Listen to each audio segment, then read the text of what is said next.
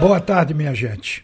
Eu quero começar falando nesse crime que ocorreu há oito anos atrás, num jogo entre Santa Cruz e Paraná Clube pela Série B do Campeonato Brasileiro, que vitimou um torcedor que foi atingido por um vaso sanitário atirado do terceiro andar do Arruda, lá naquela rua que passa por trás do estádio. E o que acontece é que creio que a justiça demorou, mas fez justiça agora. Vocês sabem, porque foi publicado no blog do Jamildo, toda a imprensa repercutiu, de que a justiça condenou a CBF e o Santa Cruz a pagar indenização e pensão mensal à família do torcedor morto naquele dia pelo vaso sanitário que foi jogado por três pessoas três pessoas que participaram. Uma delas atirou o vaso lá de cima. Quem atirou o vaso? Evidente que não visou uma pessoa específica, mas saberia que poderia matar alguém. Portanto, criminoso. E o que acontece é que agora vem a decisão da justiça. A decisão da justiça prevê uma indenização de 1 milhão e 200 para a família, e aí dividido entre Santa Cruz e CBF, e uma pensão mensal de R$ 438,62, cuja pensão vai durar em pagamento à família da vítima até a data em que a vítima estaria se viva completando 65 anos de idade. Então a família vai receber. Mas é preciso dizer, e o advogado da família colocou isso muito bem, o rapaz que morreu, ele era tipo um arrimo de família, era quem sustentava a casa. E ele tinha um salário. O salário dele hoje estaria R$ 1.462,24.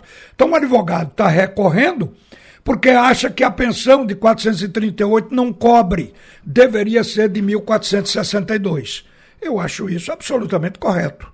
Agora, a indenização de 1 milhão e 200, o advogado quer que ela seja de 4 milhões, passando um pouco de 4 milhões. Se você levar em conta o que essa família sofreu, inclusive para prover dinheiro, o que deve ter se mexido, é, digamos, filho, parente, que teve que entrar no mercado de trabalho prematuramente porque faltou dinheiro da sustento da família, é, foi um sofrimento. Então esse dinheiro é compensador agora de 4 milhões. Mas, na verdade, o que a justiça deliberou foi 1 milhão e 200.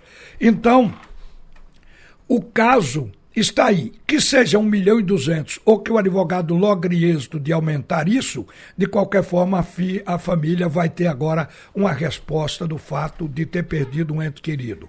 E as três pessoas que participaram desse crime, elas foram devidamente condenadas a pagar pelo que fizeram. E foram punições de mais de 25 anos de prisão. Um deles, Valdir Pessoa Firmo Júnior, pegou 22 anos e seis meses de prisão. O outro, Luiz Cabral de Araújo Neto, 25 anos, sete meses e 15 dias. E o terceiro, Everton Felipe Santiago Santana, pegou 28 anos de reclusão. Quer dizer, este pegou a pena maior, que foi deliberadamente o que atirou. O, o, mas todos participaram do ato, arrancaram o vaso sanitário do local, porque o vaso sanitário estava assentado no banheiro na parte superior do estádio. Então foi ali arrancado para poder jogar. Esse tipo de coisa que era feito de forma. É, o cara extravasar sua raiva, isso passou a ter um reflexo. E eu acho que esta informação da prisão, porque muita gente não sabia o que tinha ocorrido com eles, pensaram inclusive que eles estavam impunes, mas eles estão cumprindo prisão. Então é preciso que isso repercuta junto às torcidas, porque atualmente as torcidas estão sendo cruéis. Agora mesmo houve um incidente em Maceió, a ponto de que o governo do estado lá não quer mais torcedor torcida organizada de Pernambuco no Rei Pelé. E eu não tiro a razão. teve problema com a torcida do Santa Cruz, agora teve com o Náutico. É bem verdade que a polícia exagerou, mas os caras criaram baderna, a tal ponto que precisou a ação da polícia. A polícia acabou batendo em alguns após ter prendido. Quer dizer, depois do cara estar numa condição de custódia, não era para meter o pau. Aí a polícia deveria levar para a delegacia. Então a polícia bateu. Isso a gente pode dizer que houve o um exagero e dizer que a polícia de Alagoas exagerou. Mas o fato de que essas torcidas vão para campo ainda para criar tumulto e bagunçar, isso tem sido mais cruel agora. De forma que este caso desse vaso sanitário, ele está tendo repercussão novamente no Brasil. Porque isso correu, o Brasil passou mais de um mês que era matéria em quase todo o debate de futebol na televisão. E em outros programas também. Então agora precisa se dizer de que o torcedor ele tem uma responsabilidade pelos seus atos e essa responsabilidade ela tem que ser cobrada. Pode demorar, mas a justiça acaba cobrando. E por último, eu quero falar do jogo de amanhã. O Náutico joga contra a equipe do Ituano. O Náutico está vivendo um momento cruel, porque é o lanterna, está na última posição e, consequentemente, distante do vice-lanterna. A tal ponto que, se ganhar o jogo, não alcança ainda o vice-lanterna, mesmo que o vice-lanterna também não ganhe o seu próximo jogo. Então, esta é a situação do Náutico, é o chamado poço profundo. E neste momento, faltando 11 jogos para acabar o campeonato, o Náutico ainda está montando o time. Dado Cavalcante, na sua última entrevista, disse que vai tomar uma atitude de reformulação. E como perdeu três jogadores no jogo contra o CSA, o Jean Carlos, que recebeu o terceiro cartão amarelo, o Elito e por contusão o Maurício, esses três estão fora, e o Jobson está com a tendinite. Um jogador importante. Você perde Giancarlo e Jobson no meio campo, imagine o buraco que fica no meio do Clube Náutico Caparibe. E aí, eu acho que são quatro jogadores. Eu acho que o técnico vai recorrer mesmo ao sub-20. Já fez isso, como o próprio Dado Cavalcante chegou a dizer que vai buscar jogador lá, se possível. Então o fato é que o Náutico está num momento difícil. Ele tem que apresentar bom futebol com uma equipe que sequer foi formada anteriormente. É um time feito de ontem para hoje que vai enfrentar a equipe do Ituano. Na verdade, o Náutico nunca perdeu do Ituano. O jogo do Náutico na primeira fase, no primeiro turno, foi 0 a 0 foi o jogo lá. Mas o histórico destas duas equipes mostra de que foram cinco jogos entre Náutico e Ituano. O Náutico teve três vitórias e dois empates. Quer dizer, nunca perdeu. Só que o Ituano, no momento, é o bicho papão do retorno do campeonato. O Ituano já fez mais pontos do que o Cruzeiro, que é o líder nesta segunda fase porque o campeonato é dividido por dois. São 38 rodadas, nós costumamos dividir, nos 19 primeiros jogos, chamamos de turno. No, da partir do vigésimo jogo até o 38, a gente chama de retorno. Então estamos no retorno. Neste retorno, é bom que se diga que o aproveita, aproveitamento do Ituano cresceu. Ele fez 17 pontos nos últimos oito jogos que ele participou. É o melhor do retorno, teve nesse período cinco vitórias, dois empates e apenas uma derrota, superando, portanto, o Cruzeiro. Este Ituano foi que ganhou do Grêmio dentro de Porto Alegre no Estádio Olímpico por 1 a 0. Quer dizer, é um time difícil, é um time duro. Eu estou dizendo isso justamente porque a gente não vai dar favoritismo ao Náutico neste momento em que está sendo mudado e que pega um aniversário desse. Mas não é imbatível o time do Ituano. Ele pode ser derrotado. O futebol tem coisas incríveis que a gente chama de milagre, às vezes de zebra.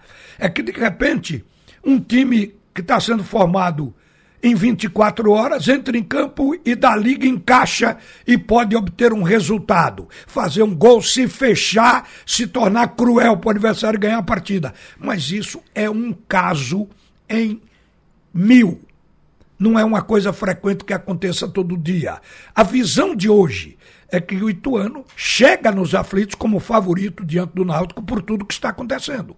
Pela campanha do Náutico, o Ituano é apenas um oitavo colocado tem 37 pontos, 9 vitórias, 10 empates, 8 derrotas, já fez 29 gols, tomou 25, tem um saldo de 4 e um aproveitamento que ainda não é um aproveitamento ideal. Ideal quando passa de 50%.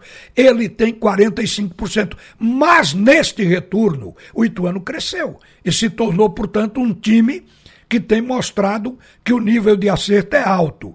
Enquanto o Náutico, você vai olhar a tabela de classificação e encontra a equipe Timbu na vigésima posição, com 21 pontos, que carrega essa pontuação desde o jogo com o CRB a 21 pontos, 5 vitórias, 6 empates, 16 derrotas em todo o campeonato, uma das piores defesas que se viu na Série B, já levou 40 gols e o ataque só fez 21.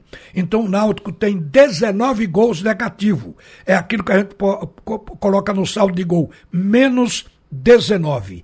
O aproveitamento é de 25%. Portanto, é o time que não deu certo na competição e que não decolou. E agora vai para esse trabalho. Vamos aqui teorizar.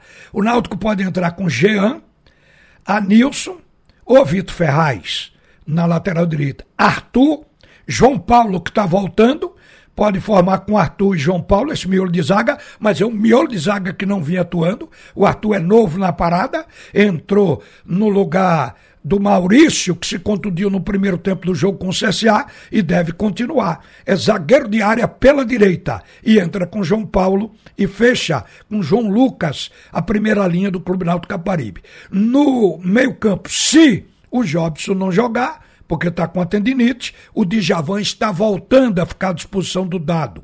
O Souza pode ser repetido, mas quem vai entrar no lugar de Jean Carlos, que por si só já é um desfalque monstruoso? Vamos ver o que é que Dado vai escolher. Se ele vai empurrar o Souza lá para frente, entrando com Vitor Ferraz como segundo volante, coisas que podem ser feitas. E o ataque? Vai se repetir Júlio, Vitor e Chiesa?